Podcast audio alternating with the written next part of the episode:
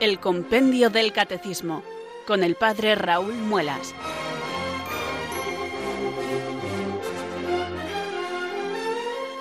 Muy buenas tardes queridos oyentes de Radio María, son las 4, las 3 en Canarias. Bienvenidos a una nueva edición del Compendio del Catecismo. Reciban un saludo muy cordial del Padre Raúl Muelas, que desde Talavera de la Reina un día más les habla desde estos micrófonos de Radio María, la radio de la Virgen, la fuerza de la esperanza. Sed todos bienvenidos.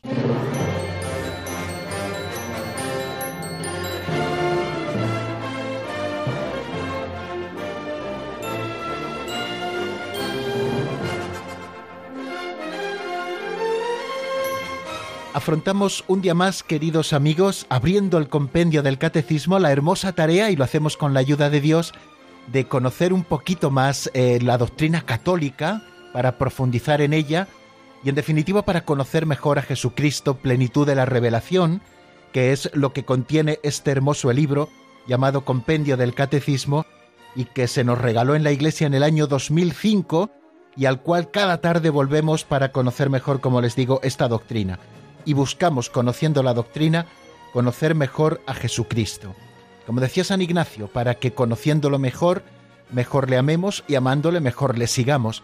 Ese es el proceso, en definitiva, que nosotros queremos hacer.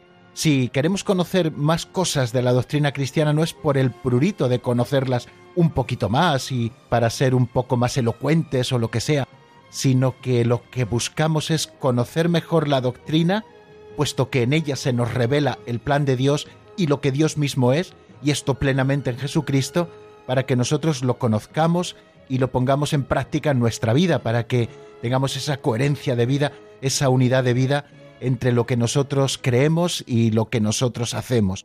Bien, y cada día pues nos encomendamos al Espíritu Santo para afrontar esta tarea. El Espíritu Santo, que es el que realiza la gran obra de la santificación, que es el que prepara nuestro corazón y nuestro entendimiento para recibir la palabra del Señor y también la doctrina cristiana, el Espíritu Santo que realiza su obra en nosotros. Por eso le invocamos como cada día diciendo, Ven Espíritu Santo, llena los corazones de tus fieles y enciende en ellos el fuego de tu amor. Envía Señor tu Espíritu que renueve la faz de la tierra. Oh Dios, que llenaste los corazones de tus fieles con la luz del Espíritu Santo, concédenos que guiados por el mismo Espíritu, sintamos con rectitud y gocemos siempre de tu consuelo. Por Jesucristo nuestro Señor. Amén.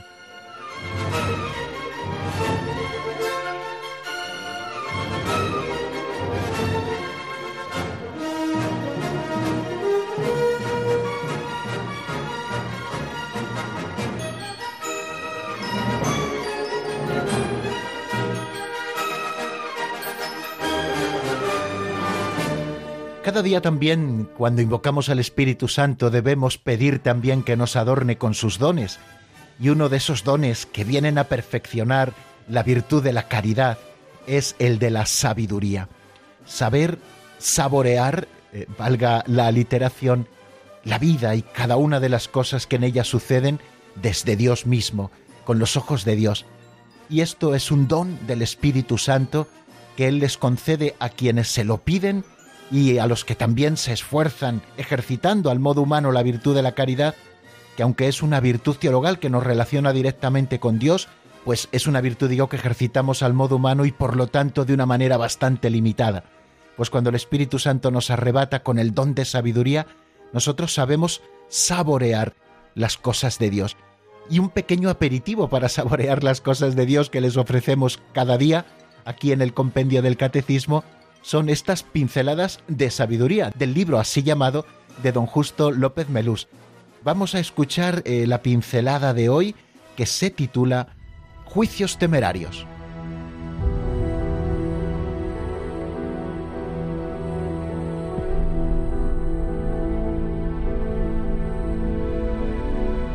Juicios temerarios.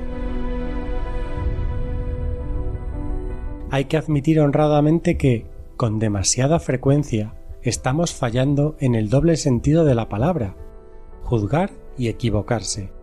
Piensa mal y acertarás. No es cristiano. como aquella familia que pasaba el día en la playa.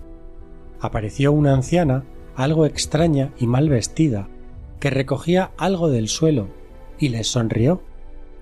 Los padres dijeron a sus niños que no se le acercaran. Más tarde supieron que limpiaba la playa de cristales para que los niños no se hirieran los pies. Como aquel buen cristiano devoto y cumplidor que, de repente, empezó a desaparecer misteriosamente los fines de semana. Pronto se empezó a murmurar quién sabe dónde iría. Luego se supo que atendía a una mujer pagana paralítica, limpiando su cabaña y preparándole comida para toda la semana.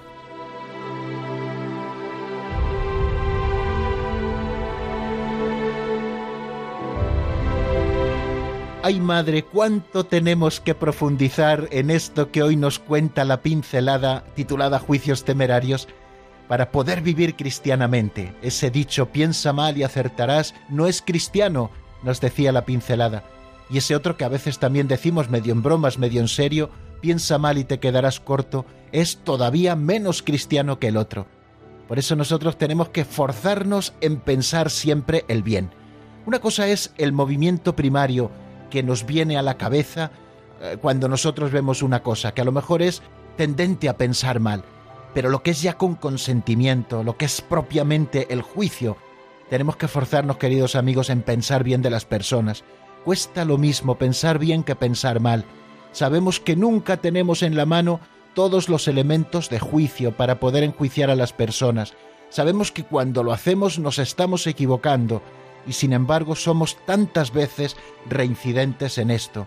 Dos ejemplos muy hermosos nos ponía la pincelada, el de aquella mujer mayor en la playa, que quizá por su manera pobre de vestir llevó a confusión a aquellos padres que no dejaban que se arrimaran sus hijos a ella, y sin embargo era una mujer que en su sencillez y en su silencio velaba por cuidar las playas para que no se dañaran los pies aquellos niños que en ellas jugaban o como aquel cristiano devoto y cumplidor que de pronto empezó a llegar tarde a casa o a desaparecer misteriosamente los fines de semana y la gente empezó a murmurar ¿Dónde estará este?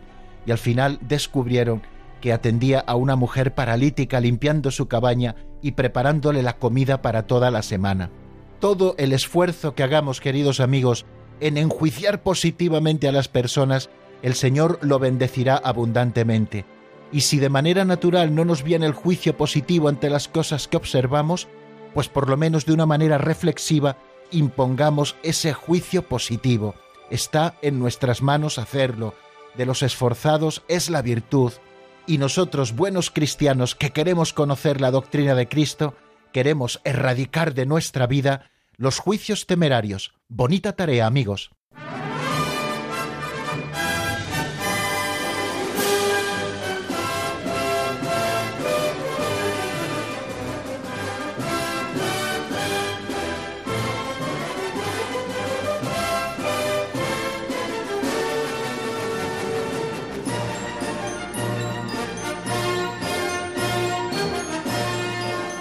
Y vamos ahora a volver la vista atrás, no como la mujer de Lot que se quedó convertida en estatua de piedra, sino para ver un poco lo que ayer estuvimos desarrollando en nuestro programa, por aquello eh, de verlo todo con perspectiva. Hablábamos de que el compendio del catecismo está hecho a través de preguntas que una nos lleva a la otra, que están concadenadas, y nosotros no nos fijamos exclusivamente y de manera monográfica cada día en uno o dos números, sino que los vamos viendo de una manera encadenada y nos ayuda a ello siempre el hacer resumen de lo visto en el programa anterior. Ayer hicimos un pequeño sprint y estuvimos viendo tres números.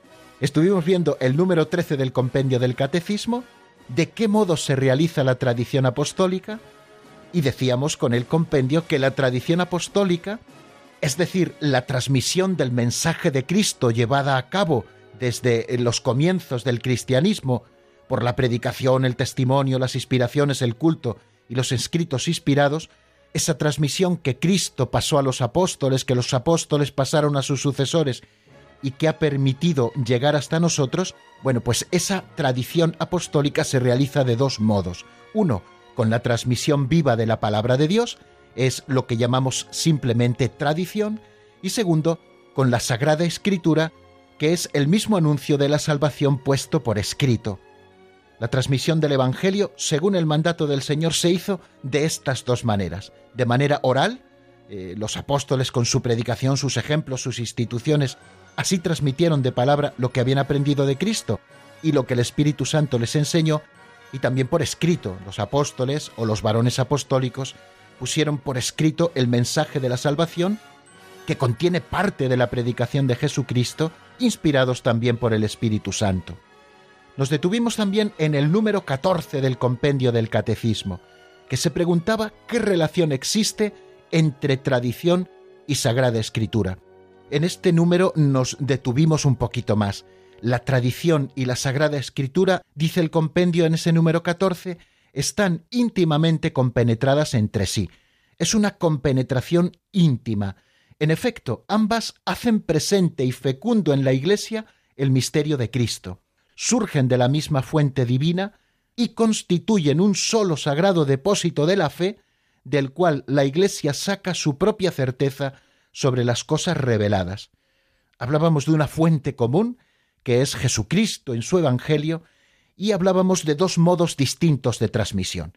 La Sagrada Escritura como palabra de Dios en cuanto escrita por inspiración del Espíritu Santo, y la tradición, que recibe la palabra de Dios encomendada por Cristo y el Espíritu Santo a los apóstoles y la transmite íntegra a sus sucesores para que ellos, iluminados por el Espíritu de la verdad, la conserven, la expongan y la difundan fielmente en su predicación.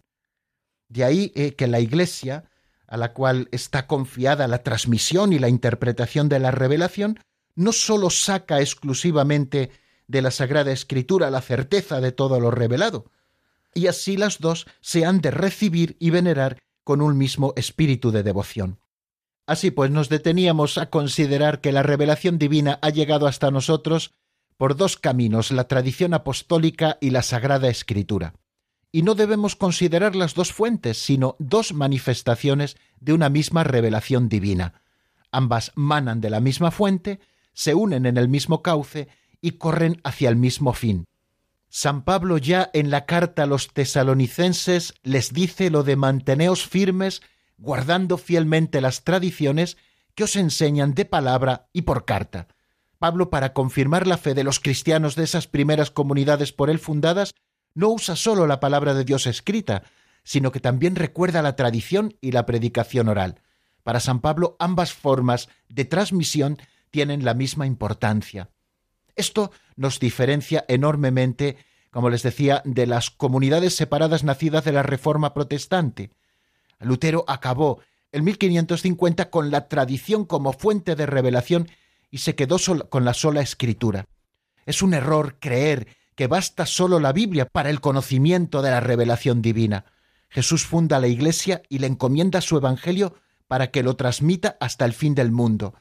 Y precisamente es en el seno de esta tradición donde se escribe el Nuevo Testamento. Quien solo acepta la Biblia está reduciendo considerablemente el conocimiento auténtico de la revelación de Dios. Nosotros decimos Sagrada Escritura y tradición. Y también estuvimos eh, exponiendo el número 15 del compendio del Catecismo, en el que nos preguntábamos a quién ha sido confiado el depósito de la fe. Y decíamos que el depósito de la fe ha sido confiado por los apóstoles a toda la Iglesia. Todo el pueblo de Dios, con el sentido sobrenatural de la fe, sostenido por el Espíritu Santo y guiado por el magisterio de la Iglesia, acoge la divina revelación, la comprende cada vez mejor y la aplica a su vida. Introducíamos así un tercer concepto junto con el de Sagrada Escritura y tradición íntimamente ligado a ellos y sin el cual no puede subsistir tampoco ninguno de los tres como veremos hoy. Es el magisterio de la Iglesia.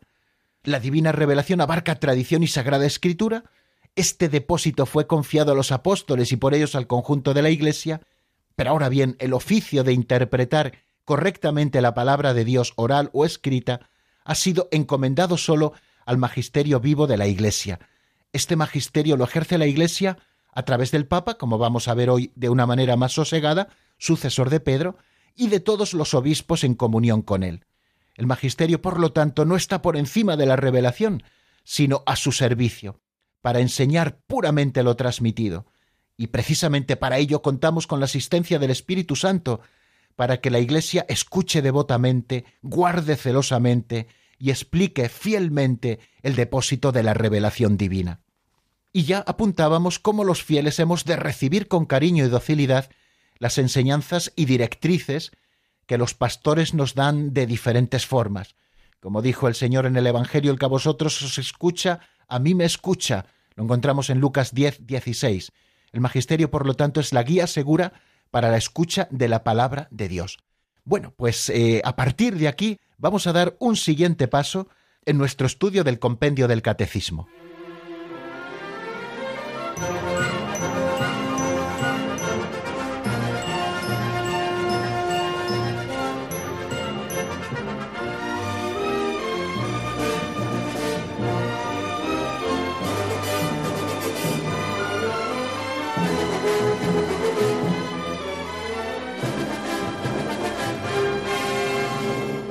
Y este paso hacia adelante del día de hoy le damos profundizando en el número 16 del compendio del catecismo, a quien corresponde interpretar auténticamente el depósito de la fe.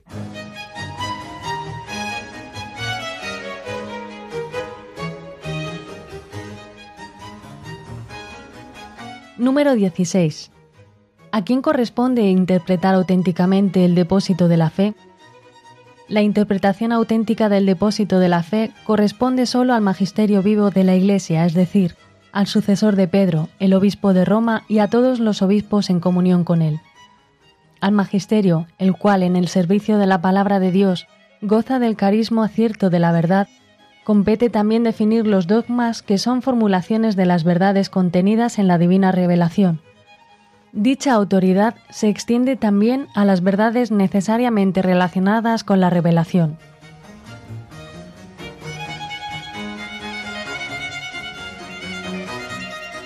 Ahí lo tenemos, la interpretación auténtica del depósito de la fe, acabamos de escuchar, corresponde sólo al magisterio vivo de la Iglesia, es decir, al sucesor de Pedro, obispo de Roma, y a los obispos en comunión con él es quizá la primera gran afirmación de este número 16, que la interpretación auténtica del depósito de la fe, de toda la revelación que la Iglesia ha recibido, corresponde sólo al magisterio vivo de la Iglesia, el Papa como sucesor del apóstol San Pedro y el conjunto de todos los obispos como sucesores del colegio episcopal.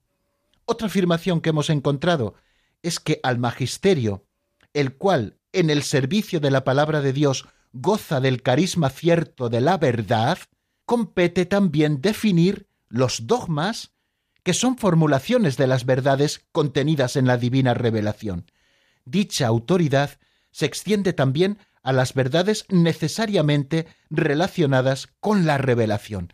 Bueno, en realidad aquí hay muchas cosas que decir y podríamos dedicarle incluso muchos programas. Es casi casi toda una asignatura, o, o al menos un tercio de una asignatura de la teología. Pero bueno, nosotros vamos a decir algunas cosas porque no estamos aquí para estudiar teología, sino para estudiar el catecismo y conocer lo que la Iglesia nos enseña.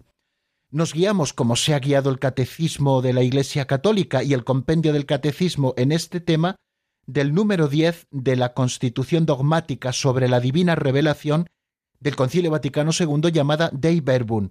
En el número 10 encontramos todo esto y yo les animo que si tienen los documentos del concilio y si no pueden encontrarlos en vatica.va, eh, que es la página oficial del Vaticano, pues allí encuentran todos los documentos de la doctrina, incluso los que citamos aquí, de catequesis de los papas, de los últimos papas, de Papa Francisco, de su predecesor Benedicto, de Juan Pablo II. Bueno, ahí tienen todo un arsenal de materiales. Bueno, pues también están los documentos del Concilio Vaticano II, y es bueno que hagamos una lectura, no, no es muy largo de Iberbun y es deliciosa. Bueno, pues el número 10, a propósito de lo que estamos viendo, de a quién corresponde interpretar auténticamente el depósito de la fe, dice que el oficio de interpretar auténticamente la palabra de Dios, oral o escrita, ha sido encomendado solo al magisterio vivo de la Iglesia, el cual lo ejercita en nombre de Jesucristo, es decir, a los obispos en comunión con el sucesor de Pedro, el obispo de Roma. Y da un paso adelante en la explicación, como vemos también en el Catecismo Mayor. El magisterio no está por encima de la palabra de Dios, por lo tanto, no es el que se inventa lo que dice la palabra de Dios, sino que está a su servicio, para enseñar puramente lo transmitido, pues por mandato divino y con la asistencia del Espíritu Santo, lo escucha devotamente, lo custodia celosamente, lo explica fielmente, y de este único depósito de la fe saca todo lo que propone como revelado por Dios para ser creído.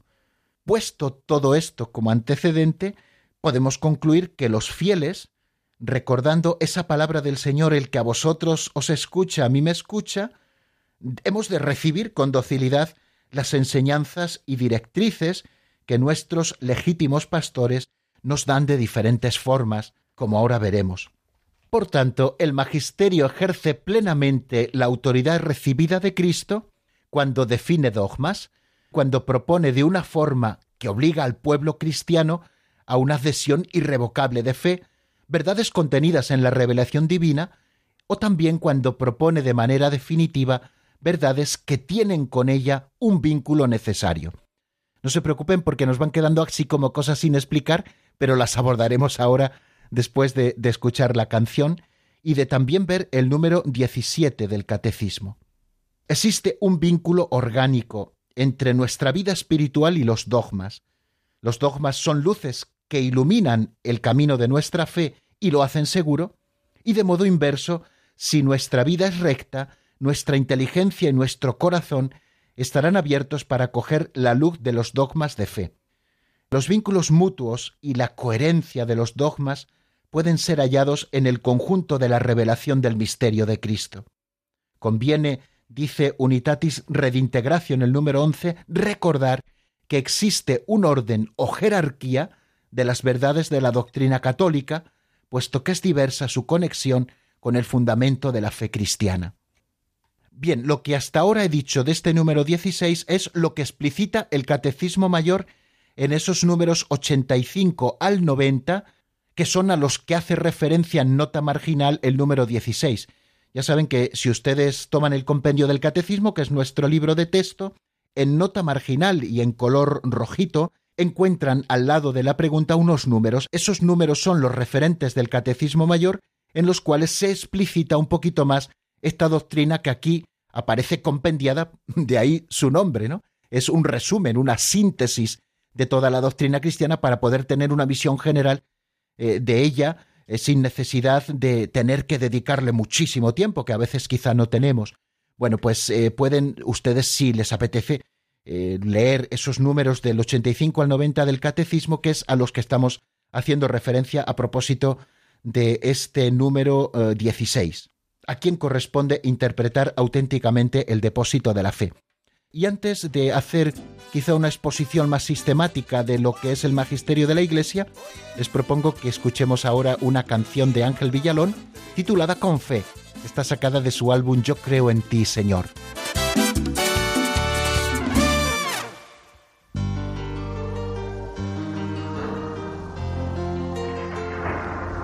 Él es aquel que tiene el poder la más cruel tempestad. Él decidió hablarle al bravo mar, decirle calma ya,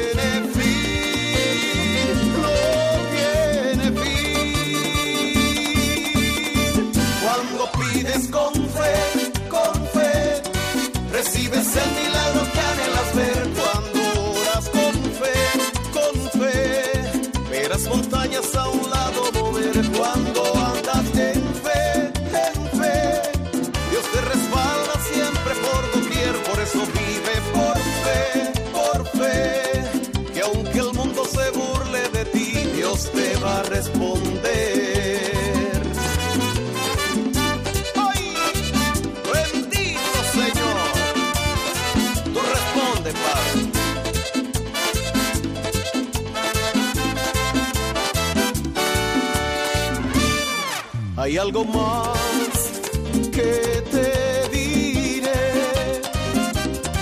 Deja tus cargas en sus manos y te irá bien. Él dividió el mar a causa de Israel. Camino te abrirá y en seco cruzarás. Y entonces que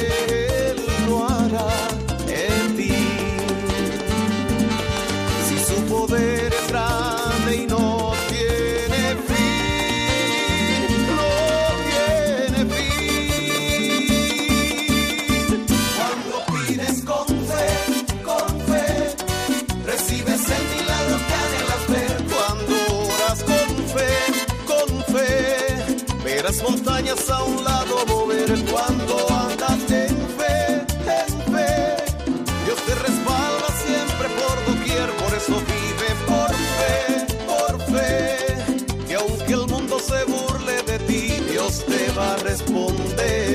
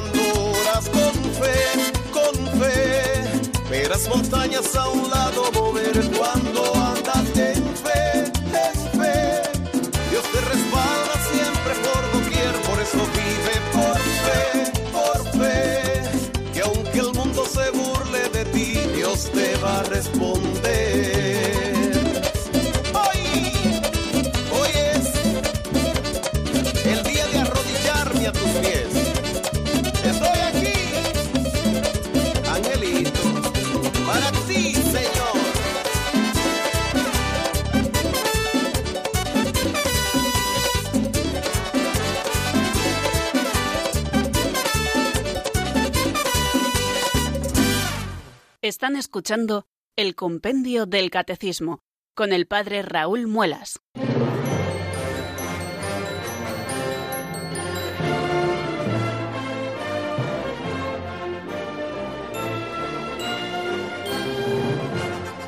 Y antes de la explicación sistemática, escuchemos el número 17 del compendio del Catecismo, que nos habla de qué relación existe entre escritura, tradición y magisterio.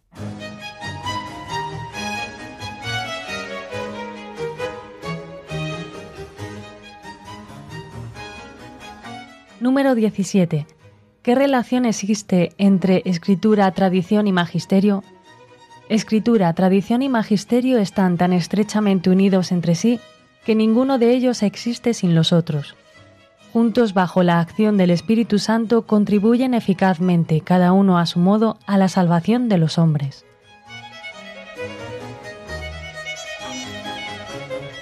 Escritura, tradición y magisterio están tan estrechamente unidos entre sí, lo acabamos de escuchar, que ninguno de ellos existe sin los otros. El magisterio existe porque está al servicio de la verdad contenida en las escrituras y en la tradición. En el seno de la tradición nace la escritura. No existiría escritura, Nuevo Testamento, si no hubiera existido esa tradición, ese modo de transmitir la verdad del Evangelio completa, desde Cristo a los apóstoles y de los apóstoles a sus sucesores, y así a toda la Iglesia. Existe entre ellos esa íntima unión hasta el punto de que no existirían los unos sin los otros. Juntos, bajo la acción del Espíritu Santo, contribuyen eficazmente cada uno a su modo a la salvación de los hombres. Sagrada Escritura y tradición, dos modos distintos de transmisión de la divina revelación, unidos por el magisterio de la Iglesia que está a su servicio, y estas tres realidades como nos dice el compendio del Catecismo, siguiendo a Dei Verbum número 10, no pueden subsistir las unas sin las otras. Los tres, cada uno según su carácter y bajo la acción del único Espíritu Santo, contribuyen eficazmente a la salvación de las almas. Bueno, pues seguimos hoy en nuestra explicación del compendio del catecismo con este tema del magisterio de la Iglesia. Hemos estado viendo los números 16 y 17 del compendio. ¿Qué es el magisterio de la Iglesia, por lo tanto? Bueno, pues podemos definirlo como el oficio conferido por Cristo a los apóstoles y a sus sucesores para custodiar, interpretar y proponer la verdad revelada con su autoridad y en su nombre. El conjunto de enseñanzas dadas en el ejercicio de ese oficio también lo conocemos con el nombre de magisterio.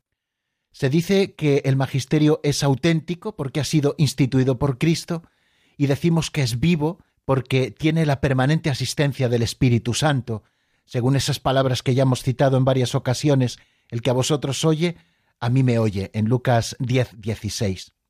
Para poder realizar esta misión del magisterio auténtico, Cristo concedió a los pastores el don de la infalibilidad que poseen el romano pontífice y el colegio episcopal, el conjunto de todos los obispos en comunión con el Santo Padre. Esta infalibilidad la ejercen según distintas modalidades, cuando enseñan sobre la fe y la moral que se contienen en el depósito de la fe. Al ser este depósito de la fe un cuerpo doctrinal entregado por Cristo, no hay autoridad en la Iglesia que pueda contradecirlo. Respecto a los grados del magisterio de la Iglesia, siguiendo al Código de Derecho Canónico entre los cánones 750 y 754, podemos decir que hay tres grados en las enseñanzas del magisterio. Por una parte tenemos la doctrina de fe divina y católica, por otro lado tenemos las doctrinas definitivas, así presentadas por el magisterio de la Iglesia, y luego tenemos también como un tercer grado de enseñanza del magisterio, que es el magisterio ordinario y universal. Vamos a intentar explicar un poquito cada uno de estos tres grados de las enseñanzas del magisterio. En primer lugar tenemos la doctrina de fe divina y católica, verdades que la Iglesia nos presenta como de doctrina de fe divina y católica. Es doctrina que pertenece al depósito de la fe y por ello es propuesta como revelada por Dios. La declaración de que una doctrina es de fe divina y católica la hace la Iglesia ya sea mediante el magisterio solemne o bien también mediante el magisterio ordinario y universal. Estas doctrinas son definidas como verdades divinamente reveladas por medio de un juicio solemne del romano pontífice, cuando éste habla es cátedra, o bien a través del colegio de los obispos reunido en concilio ecuménico bajo la dirección del Santo Padre, o bien propuestas también infaliblemente por el magisterio ordinario y universal. El canon 750 en el párrafo 1 dice, se ha de creer con fe divina y católica todo aquello que se contiene en la palabra de Dios escrita o transmitida por tradición, es decir, en el único depósito de la fe encomendado a la Iglesia y que además es propuesto como revelado por Dios, ya sea en el magisterio solemne de la Iglesia, ya por su magisterio ordinario y universal, que se manifiesta en la común adhesión de los fieles bajo la guía del sagrado magisterio, por tanto todos están obligados a evitar cualquier doctrina contraria.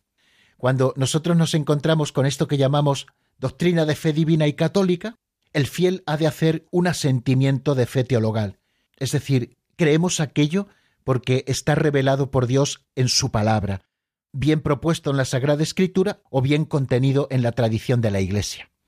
Cuando alguien niega una doctrina así, doctrina de fe divina y católica, decimos que incurre en herejía. Ejemplos de doctrinas de fe divina y católica aprobadas por el magisterio solemne, bueno, pues encontramos muchísimos, ¿no? Hay un libro del padre Justo Collantes que se titula La fe de la Iglesia Católica y allí encuentran todas las definiciones eh, que la Iglesia ha hecho. Bueno, pues por ejemplo, todos los dogmas cristológicos de los primeros concilios, o en el concilio de Trento también hay muchas definiciones eh, a propósito, o la asunción de la Virgen María, por ejemplo, eh, que fue el último dogma declarado por el Papa Pío XII. Bueno, pues esto es lo que llamamos doctrina de fe divina y católica, es decir, aquella doctrina que pertenece al depósito de la fe y que es propuesta como revelada por Dios. Luego, eh, también el magisterio hay como un segundo grado, según decíamos, de las enseñanzas del magisterio, que es lo que llamamos doctrina definitiva. Una doctrina es definitiva si es necesaria para custodiar y exponer fielmente el depósito de la fe, aunque no haya sido propuesta por el magisterio como formalmente revelada. En el canon 750, en el párrafo segundo, leemos Asimismo, se han de aceptar o retener firmemente todas y cada una de las cosas sobre la doctrina de la fe y las costumbres propuestas de modo definitivo por el magisterio de la Iglesia, a saber, aquellas que son necesarias para custodiar santamente y exponer fielmente el mismo depósito de la fe. Se opone, por tanto, a la doctrina de la Iglesia católica quien rechaza dichas proposiciones y deben retenerse en modo definitivo. Estas doctrinas definitivas, al igual que las anteriores de las que hablábamos, las de fe divina y católica, pueden ser declaradas solemnemente por el magisterio de la Iglesia, mediante una enseñanza escátedra del Papa o en el Concilio Universal, o pueden ser también enseñadas por el magisterio ordinario y universal de la Iglesia. Ante estas doctrinas definitivas, declaradas así por la propia Iglesia, ¿qué debemos hacer los fieles? Pues adherirnos de modo definitivo e irrevocable, igual que a las enseñanzas de fe divina y católica, pero el asentimiento no es de fe teologal en la doctrina, como en el caso de los de fe divina y católica contenidas en la propia revelación, sino de fe teologal en la asistencia del Espíritu Santo a la Iglesia. Ejemplos de doctrinas definitivas, por ejemplo, eh, una de las últimas del Papa San Juan Pablo II, cuando habla del sacerdocio ministerial reservado solo a los varones, o por ejemplo en la Evangelium Vitae, cuando se habla de la maldad de la eutanasia, o por ejemplo de doctrina definitiva es considerada también la canonización de los santos. Hay dos modos por los que el magisterio puede enseñar una doctrina que debe ser mantenida por los fieles, ya sea de fe divina y católica o doctrina definitiva. Puede ser por medio de un acto definitorio de la misma, o puede ser también a través de un acto no definitorio. ¿El acto definitorio a qué nos referimos? Bueno, pues cuando se define una verdad por medio de un pronunciamiento escátedra del Papa o por medio de la intervención de un concilio ecuménico. Y a través de un acto no definitorio, cuando se enseña infaliblemente una doctrina por medio del magisterio ordinario y universal de los obispos esparcidos por el mundo, en comunión con el sucesor de Pedro, y tal doctrina puede ser confirmada o ratificada por el romano pontífice, aun sin recurrir a una definición solemne, declarando explícitamente que la misma, esta doctrina, pertenece a las enseñanzas del magisterio ordinario y universal como verdad divinamente revelada o como verdad de doctrina católica. Y hay un tercer grado eh, del magisterio, que es lo que llamamos el magisterio ordinario y universal. Son las doctrinas del magisterio auténtico no infalibles, el canon 752 dice, se ha de prestar un asentimiento religioso del entendimiento y de la voluntad, sin que llegue a ser de fe, a la doctrina que el sumo pontífice o el colegio de los obispos, en el ejercicio de su magisterio auténtico, enseñan acerca de la fe y de las costumbres, aunque no sea su intención proclamarla por un acto decisorio. Por tanto, los fieles cuiden de evitar todo lo que no sea congruente con la misma. A este grupo que llamamos Magisterio Ordinario y Universal pertenecen todas aquellas enseñanzas, en materias de fe y de moral siempre, por supuesto, presentadas como verdaderas o al menos como seguras, aunque no hayan sido definidas por medio de un juicio solemne ni propuestas como definitivas por el Magisterio Ordinario y Universal. El fiel no debe prestar un asentimiento definitivo porque no son enseñanzas infalibles, pero sí hemos de prestar siempre un asentimiento religioso de voluntad y de entendimiento, porque la posición contraria contra esta doctrina, aunque no sea infalible, debe ser considerada como errónea o imprudente, ¿no? Esta religiosa sumisión de la voluntad y del entendimiento, de modo particular, se debe al magisterio auténtico del romano pontífice, aun cuando éste no hable es cátedra, de tal manera que se reconozca con reverencia su magisterio supremo y con sinceridad se adhiera al parecer expresado por él mismo y que se descubre principalmente, ya sea por la índole del documento, ya sea por la insistencia con que repite una misma doctrina, ya sea también por las fórmulas empleadas. Bien, repito a modo de resumen los tres grados del magisterio de la Iglesia. El primero de todos, doctrina de fe divina y católica, presentada así por la Iglesia. Es doctrina que pertenece al depósito de la fe y por ello es propuesta como revelada por Dios. Ante esta doctrina los fieles hemos de hacer un asentimiento de fe teologal. Después hablamos de un segundo grado del magisterio que es lo que llamamos doctrina definitiva, que es una doctrina que aunque no esté contenida propiamente en la revelación, es necesaria para custodiar y exponer fielmente el depósito de la fe y a la cual debemos adherirnos de modo definitivo e irrevocable con un asentimiento de fe teologal en la asistencia del Espíritu Santo a la Iglesia. Y luego tenemos el magisterio ordinario y universal, que no suele contener doctrinas definitivas, pero que es la enseñanza sana y constante de los pastores en comunión con el Santo Padre, que nos van enseñando a vivir la fe. A estas doctrinas debemos prestar un asentimiento religioso de voluntad y de entendimiento, de tal manera que se reconozca con reverencia el magisterio supremo del Papa o de nuestros pastores y con sinceridad nos adhiramos al parecer expresado por este magisterio ordinario y universal.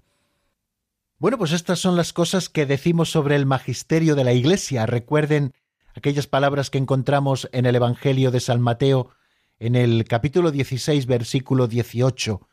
Tú eres Pedro, y sobre esta piedra edificaré mi iglesia, y las puertas del infierno no prevalecerán sobre ella. Lo que ates en la tierra quedará atado en el cielo, lo que desates en la tierra quedará desetado en el cielo. Dios quiso crear la Iglesia para la custodia de la verdad, y la Iglesia, como experta en la verdad, porque escucha la palabra de Dios, la custodia y la transmite, debe ser capaz de recibir esta verdad, de conservarla, de descubrirla en la revelación y de transmitirla a todos los hombres. Para ello, Jesucristo le ha prometido la asistencia constante del Espíritu Santo. Jesús funda la Iglesia sobre Pedro y sobre los apóstoles, y les dio su espíritu para que les ayudara a descubrir la verdad, a interpretarla, a transmitirla y a mantenerla intacta, sin invenciones o suposiciones erróneas. Pedro y los apóstoles recibieron esta tarea y la extendieron a sus sucesores, al Papa y a los obispos, que tienen también la asistencia del Espíritu Santo en esta labor de garantizar la verdad de lo que creemos y vivimos. El Papa y los obispos tienen, por tanto, por voluntad del Señor, la autoridad y la gracia para conservar, para predicar y para interpretar la palabra de Dios. A esta tarea exclusiva del Papa y de los obispos en comunión con él es a lo que llamamos magisterio. La palabra magisterio viene del latín magister, y es que efectivamente esta es la tarea que la Iglesia tiene, la de ser maestra de los hombres. La Iglesia ha de proteger el depósito de la revelación que ha recibido de Cristo, ha de proteger también al pueblo de Dios de los errores y desviaciones, ha de garantizarle una profesión de fe sin error, y ha de garantizar que en el pueblo de Dios brille siempre la verdad.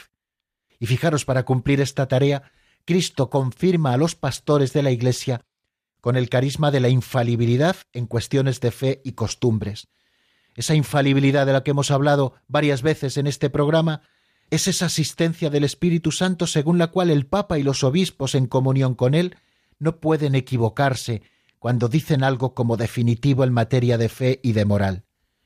La Iglesia, como os he dicho en varias ocasiones, no puede inventar verdades reveladas, sino descubrirlas en el depósito de la fe. De la palabra de Dios escrita o transmitida en la tradición, la Iglesia va sacando las enseñanzas. Y los cristianos, sabiendo que Cristo dejó la verdad en manos de la Iglesia, recibimos con docilidad las enseñanzas e indicaciones que los pastores nos ofrecen en nombre de Cristo. Bueno, pues bástenos de momento eh, esto que hemos dicho a propósito de los números 16 y 17 del compendio. Eh, si ustedes quieren contactar con nosotros y comunicarnos alguna cosa que complete lo que hemos dicho, o hacernos alguna pregunta de algo que haya quedado un poco dudoso y que nosotros podamos responder, pues ya saben que tienen un número de teléfono a su disposición. Pueden llamar al 91005 9419. 91005 9419. Y después de esta canción que vamos a escuchar ahora, atenderemos sus llamadas. El tema que les propongo para este segundo momento musical del programa es de Guillermo Valencia, se titula la canción Cuán grande es Él y está sacada del álbum Viva Cristo Viva.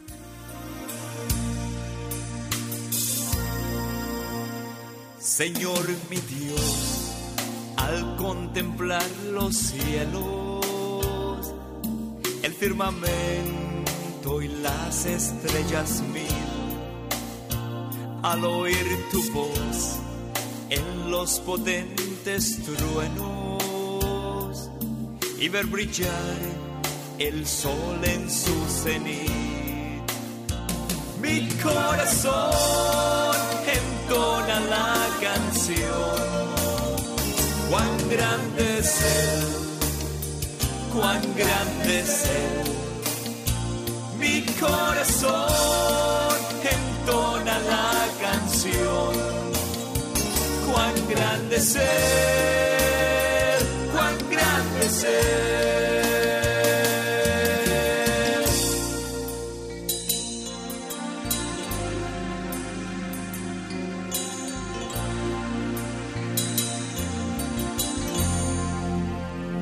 al recorrer los montes y los valles y ver las bellas flores al pasar,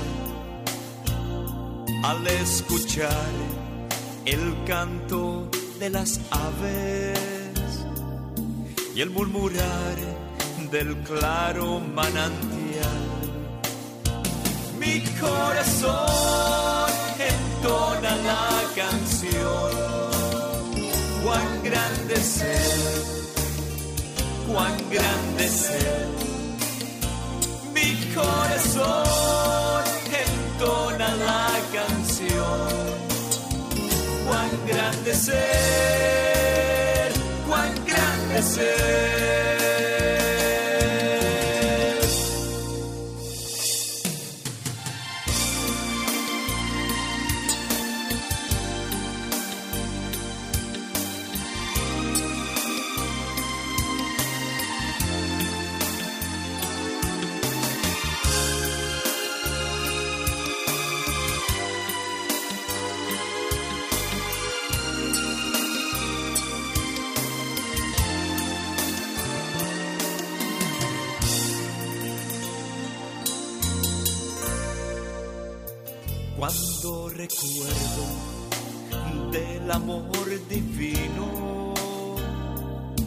que desde el cielo al Salvador envió, aquel Jesús que por salvarme vino y en una cruz sufrió por mí murió. Mi corazón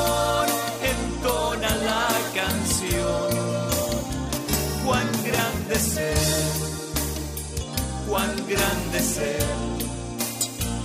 Mi corazón entona la canción. Cuán grande Él, cuán grande Él.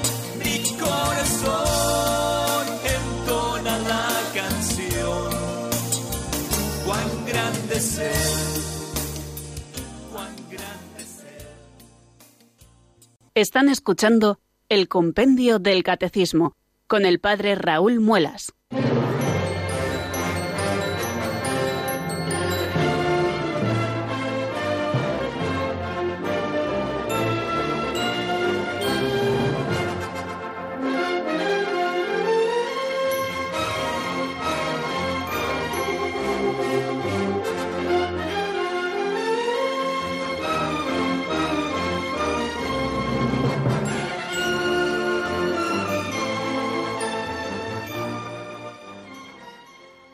Las 4 y 49 minutos de la tarde de este día 24 de octubre del año 2018 y aquí seguimos en la sintonía de Radio María en el Compendio del Catecismo y abrimos este momento siempre bonito, siempre de comunión, que es cuando nuestros oyentes intervienen.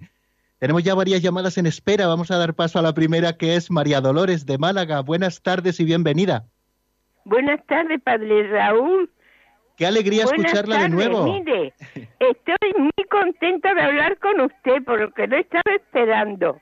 Que estuviese usted en Roma, que volviese y que hubiese una tarde que pudiese entrar.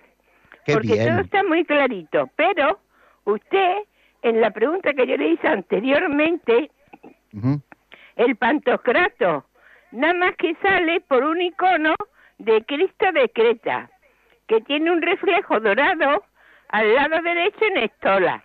Pero no sale el libro, sino un icono. Por favor, ¿usted me puede decir el nombre del libro que dijo usted que valía nueve euros y pico, que se están dando de cabeza las librerías y no lo localizan?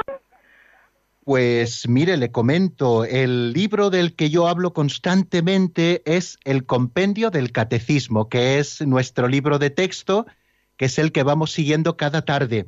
Hay varias ediciones del mismo, una que es un poquito más grande, con la letra un poquito más grande, de pasta dura, que creo que cuesta en torno a 16 euros, y luego hay otra, otra edición más pequeñita que cuesta 9 euros, eh, que es del Compendio del Catecismo, es de pasta blanda, es de un formato un poquito más pequeño, pero está lo mismo en los dos, solo que la letra es algo más pequeña.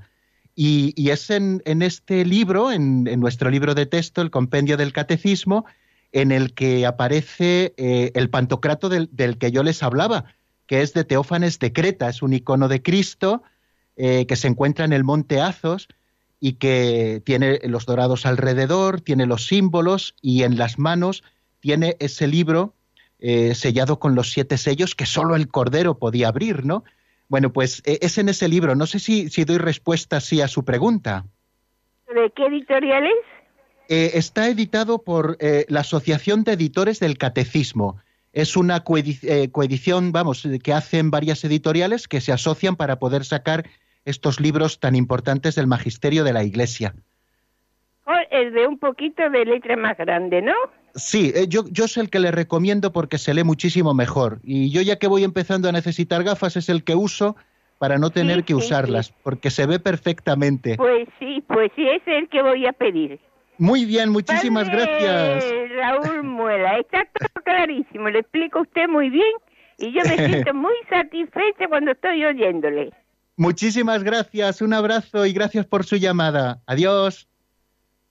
María Dolores eh, nos llamaba de Málaga y ahora nos vamos hasta Granada, nos salimos de Andalucía para contactar con nuestro amigo Miguel Ángel. Buenas tardes y bienvenido. Hola, buenas tardes. ¿Qué tal, en Miguel Ángel? lugar, eh, pues muy bien, eh, gracias. Eh, el, el motivo de llamar eh, se lo diré ahora después, pero primero eh, quiero agradecerle pues eh, la, la exposición suya de- del catecismo que me parece muy buena y tal, ¿no? Y quería agradecerlo en primer lugar. Y luego, Gracias. en segundo lugar, eh, eh, hacer una sugerencia mm, y Sí. tal, eh, por el programa de hoy en concreto, ¿no? Yo lo suelo oír casi todos los días y tal, ¿no? Y entonces mm, mm, me ha parecido que, que hay una cierta densidad, demasiado denso, ¿no?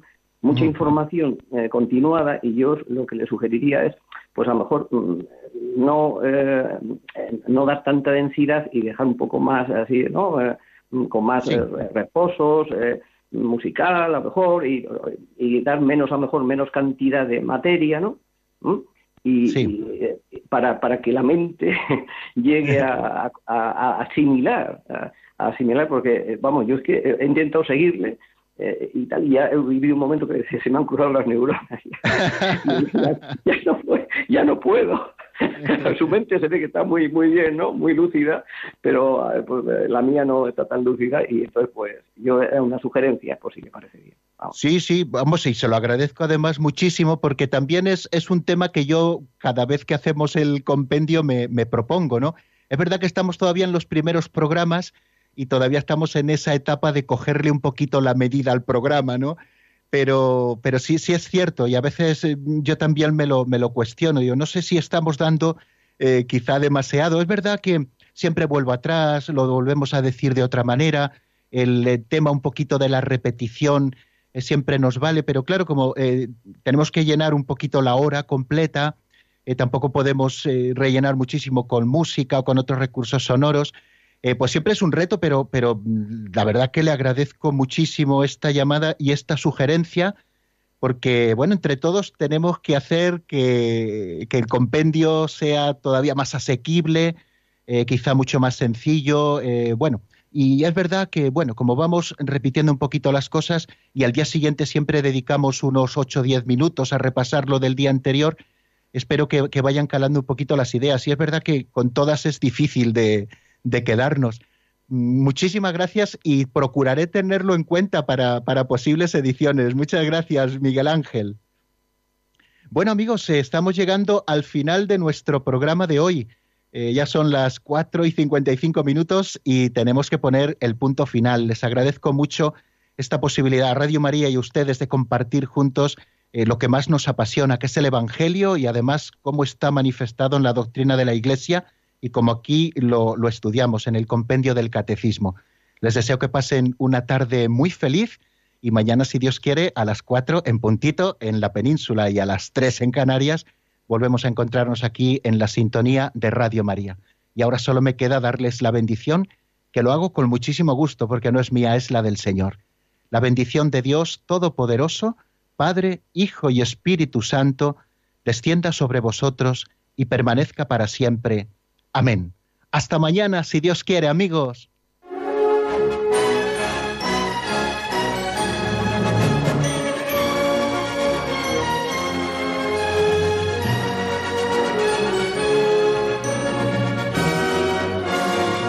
El Compendio del Catecismo con el Padre Raúl Muelas.